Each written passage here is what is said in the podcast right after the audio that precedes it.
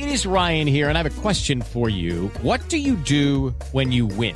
Like, are you a fist pumper? A woohooer, a hand clapper, a high fiver. I kind of like the high five, but if you want to hone in on those winning moves, check out Chumba Casino. At ChumbaCasino.com, choose from hundreds of social casino style games for your chance to redeem serious cash prizes. There are new game releases weekly, plus free daily bonuses. So don't wait. Start having the most fun ever at ChumbaCasino.com. No purchase necessary. BGW. Void were prohibited by law. See terms and conditions. 18 plus. Ciudadanos informados, informando. Este es el podcast de Iñaki Manero, 88.9 Noticias. Información que sirve. Tráfico y clima cada 15 minutos. Esto se llama El Jardín del Mar y es una historia escrita y ambientada en los primeros años de la Segunda Guerra Mundial, 1942, por Sophie Goldberg. Pero sin mayores preámbulos, alguien que sí sabe y que nos lo platica muy sabroso, la doctora Tamara Tronder, nuestra Witchy Woman. ¿Cómo estás, doctora? Buenas tardes. Hola, Iñaki, extrañándote muchísimo, pero aquí feliz de hablar de esta novela después de una ausencia, pero aquí estamos. Este, pues como dices, como dices Iñaki, esta novela de Sophie Goldberg que realmente es entrañable. Y es entrañable, Iñaki, por lo que acabas de decir, y es entrañable porque está escrita desde las entrañas de la escritora. Es una novela inspirada en hechos reales, en la historia de su familia, pero es esas historias de familia que se vuelven historia de la humanidad, ¿no? De las reacciones de los seres humanos en los momentos límite, eh, de la capacidad de maldad que existe en los seres humanos, pero también, como dices tú, de la luz, la capacidad de sacrificio eh, por alguien que ni siquiera conocen.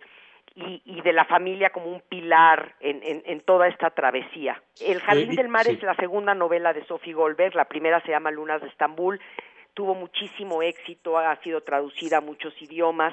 Digamos, la inmigración es el factor común en estas dos novelas, ¿no? La inmigración, cómo sales de un país huyendo de la guerra, de la maldad, de la matanza, y llegas a un México que recibió a toda esta gente con los brazos abiertos, recibió a, a los abuelos de casi todos los que estamos aquí ahora escuchando y oyendo eh, y, con, con, los brazos abiertos y con las oportunidades abiertas, y eso es muy entrañable en esta novela, darnos cuenta del agradecimiento que tiene Alberto, el personaje principal, por haber sobrevivido, pero además por haber llegado a un país como México. Y sí, eh, eh, esta novela está basada en hechos reales, El Jardín del Mar relata a través de Alberto, que es un niño, la historia, que esto es súper interesante, Iñaki, porque es una historia rara vez contada, sobre el destino de los judíos búlgaros durante la Segunda Guerra Mundial. Estamos platicando de el corazón humano, estamos platicando de arriesgar la vida o incluso eh, arriesgar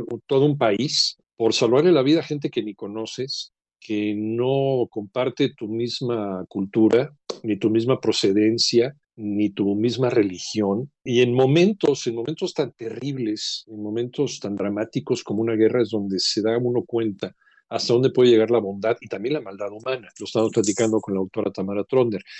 Eh, en este caso, por ejemplo, de los judíos eh, búlgaros en 1942, en donde el rey, el rey de Bulgaria, pues también arriesgó su, su reino por salvar a miles de, de, judíos que se lo estaban pidiendo los, los nazis. Nos recuerdan también otro tipo de historias como la de Oscar Schindler, ¿se acuerdan? De esta película de la lista de Schindler, este, este empresario austriaco que también arriesgó la vida por salvar la vida de millones de judíos, o incluso Raúl Wallenberg, Raúl Wallenberg que, que es poco conocido también, pero él era un diplomático sueco que también eh, eh, puso su nombre y su vida, e incluso terminó en una cárcel soviética acusado de ser espía norteamericano. Es una brutalidad por salvar la vida de, judíos o de gente que él no conocía. La bondad humana y cómo brilla el espíritu humano en algunos momentos en que la desesperación parece que es lo único que tenemos enfrente.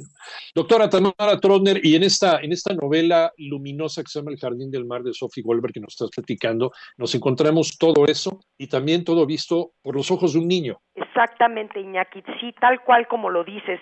Eh, este rey Boris III, al cual le dicen en 1942 que debe de entregar a 20 mil judíos, y él no cede. Y, hay, y, y es una historia preciosa porque habla de la humanidad hasta en los momentos más difíciles, ¿no? El pueblo búlgaro puso resistencia y a pesar de que se había firmado este el pacto tripartita donde obligaba a Bulgaria a ser parte, ser aliado de Alemania, el pueblo dijo no vamos a manchar las páginas de nuestra historia con esta sangre y se oponen. Sin embargo, eh, pues sí, llevan a muchos judíos a campos de trabajo y esto es esta historia. Efraín, el abuelo de Sophie Goldberg, eh, es llevado a unos campos de trabajos forzados que no eran de exterminio y no eran de concentración, pero de todas maneras eran muy maltratados.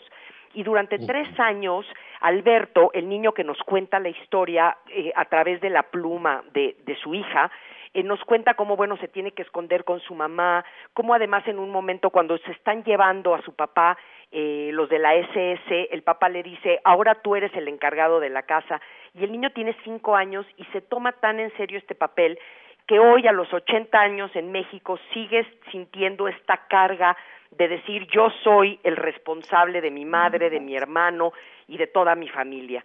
Entonces es, es, un, es una novela maravillosa, escrita Sophie Goldberg tiene una pluma divina para describir. De veras, niña, aquí podemos oler el perfume de rosa, podemos ver y ver este jardín del mar, porque el nombre es muy lindo. El, el, jardín del mar viene del Morska Jardina, que es un jardín que mucho más que un jardín es un parque nacional de 850 mil metros cuadrados que está en Varna. Este, Y e, e, ese es como el punto de confluencia de toda la novela. Y Sophie y Alberto, su papá, regresan 80 años después de que sucede la historia y se sientan en este jardín del mar y ahí es a donde el papá Alberto le platica toda la historia y, y, la recuerda como si la hubiera vivido ayer, se acuerda de los momentos, se acuerda de los, de los colores, se acuerda del dolor que sintió y nos hace a nosotros los lectores ir sintiendo cada uno de estos momentos, ¿no? contestarse a la pregunta cómo vivir después de haber sobrevivido, que es, que es una pregunta que se hacen todos los soldados, que se hace la gente que sobrevivió del holocausto, todos los sobrevivientes por alguna razón tienen una terrible culpa de haber sobrevivido. Y entonces, ¿cómo, ¿cómo sobrevives a la culpa después de esto? Sí, cuando viste que, que los demás no corrieron tu misma suerte, ¿no? Que mucha gente eh, no, eh, no, no, salió de ese campo de concentración, eh, que, que, de repente apareció en esos hornos terribles, espantosos, o que fue fusilado, o que sufrió vejaciones terribles. Entonces queda en la psique de todos los sobrevivientes marcados con su número, yo todavía alcancé a conocer a una señora hace algunos años que vivía ahí en Polanco con, con esta marca ¿no? del campo de concentración espantosa. Me llegó a contar un poquito de su historia. Eh, y la culpabilidad, efectivamente, como lo dices, una culpabilidad gratuita, ¿no? porque finalmente tú salvaste la vida, ni hablar, fuiste de los pocos agraciados, pero ¿por qué ellos, ellos sí murieron y yo no?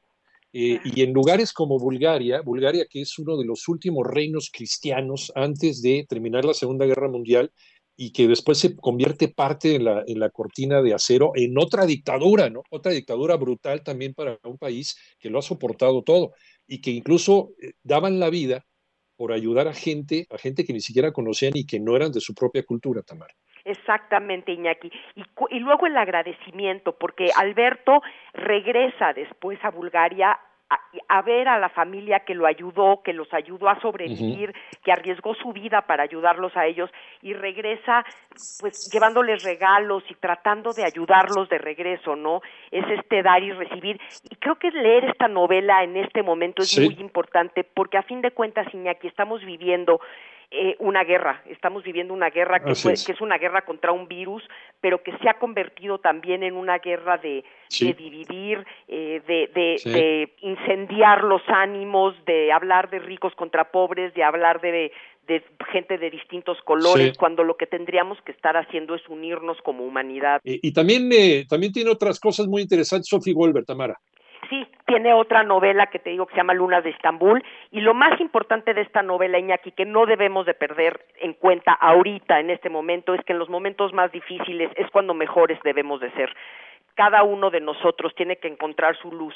Eh, los líderes negativos nos dicen divide y dominarás. Esa es su, su forma de controlar no nos dejemos, Iñaki, vamos a ser hermanos todos y vamos a, ganar esta guerra juntos. Y eso nos dice Sofi con sus maravillosas y con su, la belleza de su narración y la belleza de su novela. Para leer este fin de semana otra vez El Jardín del Mar de Sophie Goldberg, con la facilidad que puedes pedirlo por tu, una aplicación o incluso y te puede llegar a tus dispositivos móviles, te puede llegar vía digital ahorita con esta sencillez, esta facilidad que nos da la tecnología. Tenemos una muy buena lectura, muy recomendable para este fin de semana. Me queda doctora Tamara Todner, y, autora de Nadie nos vio partir también una, una novela que está rompiendo todos los récords de ventas, ¿eh? Hay que gracias, decirlo, Iñaki, pues gracias a ti también por eso. Gracias, doctora. Gracias, Iñaki, te quiero mucho. Mucha luz para todos. Yo también. Mientras tú escuchas este podcast, le está ayudando a miles de niños con el programa Contigo, creado para ayudar a prevenir enfermedades respiratorias y romper la cadena de infección con buenos hábitos de higiene y desinfección. Conoce más en lysol.com.mx. Cuida el agua.